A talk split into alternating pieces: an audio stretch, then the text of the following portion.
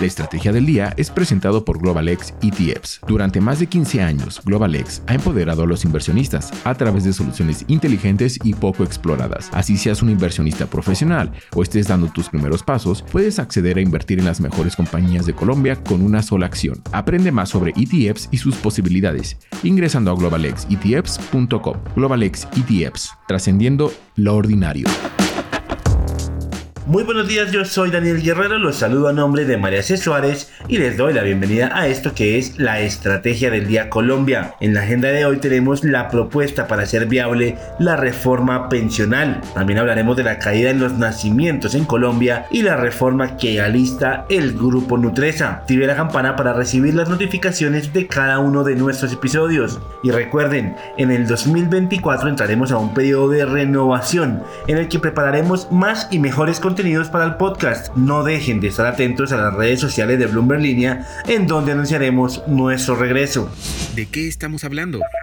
El proyecto de reforma pensional genera muchas críticas entre los académicos. Es por eso que tres reconocidos economistas de la Universidad de los Andes entregaron un documento en el que plantean tres cambios importantes al proyecto que entregó el gobierno para hacerlo fiscalmente razonable. Los autores son Oscar Becerra, Daniel Mantilla y Mark Hofstetter. Los tres PhD en economía reconocen que Colombia requiere una reforma al sistema de pensiones porque su juicio el actual modelo es excluyente, regresivo e ineficiente. Se proponen tres cambios que harían la reforma fiscalmente razonable reducirían los efectos sobre el ahorro y el mercado de capitales, matizarían aún más los subsidios del Estado en la parte alta de la distribución y mejorarían las cargas de la reforma en términos intergeneracionales. Uno de los cambios planteados es reducir el umbral para las cotizaciones obligatorias en colpensiones, otro es el de aumentar la edad de pensión y uno tercero apunta a no modificar las semanas requeridas para las pensiones en el caso de las mujeres. Los invito a que ingresen a bloomberglinea.com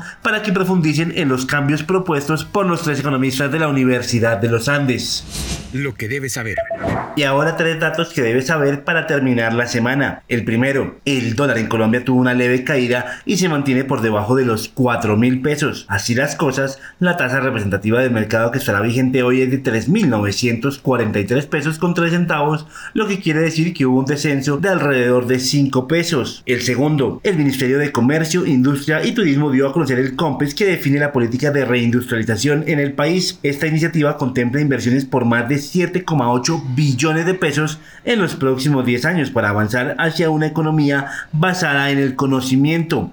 El COMPES incluye 20 proyectos estratégicos y 147 acciones para lograr sus objetivos de política de reindustrialización. Y el tercero, los colombianos, así como ocurre en muchas partes del mundo, cada vez eligen tener menos hijos, lo que supone hacia el futuro enormes retos en muchos campos, como en el pensional, ya que en algunas décadas serán menos las personas jóvenes respecto de la cantidad de personas mayores. De acuerdo con el DANE, durante el 2022 Colombia alcanzó un total de 573.625 nacimientos, cifra que por primera vez durante los últimos 10 años reporta una reducción anual del 7%. Para lo corrido del 2023 y el tercer trimestre del 2023 se aprecia además un ritmo de descenso anual que corresponde al 10,2% y 20,6% respectivamente, lo que quiere decir que está acelerando el ritmo al que se viene reduciendo el número de nacimientos en el país.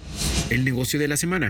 La decisión del Grupo Nutresa para separar su actividad operativa del negocio de inversiones, que ahora quedó concentrado en la sociedad Portafolio SA, abrió la puerta para que el Grupo Gilinski tome decisiones de en torno a la compañía y a la junta directiva y su control. El próximo 28 de diciembre se someterá a aprobación de los accionistas en una asamblea extraordinaria la elección de la plancha con los nombres que ocuparán las sillas de la nueva junta directiva. Los accionistas también decidirán una serie de reformas a los estatutos presentadas por Núgil en su calidad de accionista para dar más funciones a este órgano en la empresa. Uno de los cambios más significativos tiene que ver con el mecanismo para resolver controversias que ya no se realizará en la Cámara de Comercio de Medellín sino en la de Bogotá. La reforma además busca que de los siete miembros de la junta directiva mínimo dos sean independientes. Actualmente el mínimo es de tres independientes. También se elimina el numeral que condiciona las sesiones de la junta directiva a la presencia del presidente de la empresa o de su suplente, situación que estaba supeditada a que estos se negaran a participar en las sesiones. Estos son algunos de los cambios que serán sometidos a consideración de los accionistas.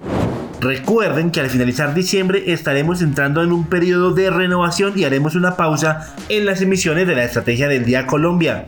No dejen de estar atentos a las redes sociales de Bloomberg Línea porque en el 2024 vuelve María C. Suárez con toda la información económica y financiera. De esta manera llegamos al final de este episodio, pero no olviden seguir este podcast y activar la campana para recibir las notificaciones de cada episodio y así estar al tanto de toda la información económica y financiera de Colombia y el mundo. Los invito también a que visiten bloomberglinea.com en donde pueden ampliar cada uno de los temas que tratamos hoy. No olviden que acá está la información independiente que une a América Latina. Nos encontramos de nuevo el próximo lunes.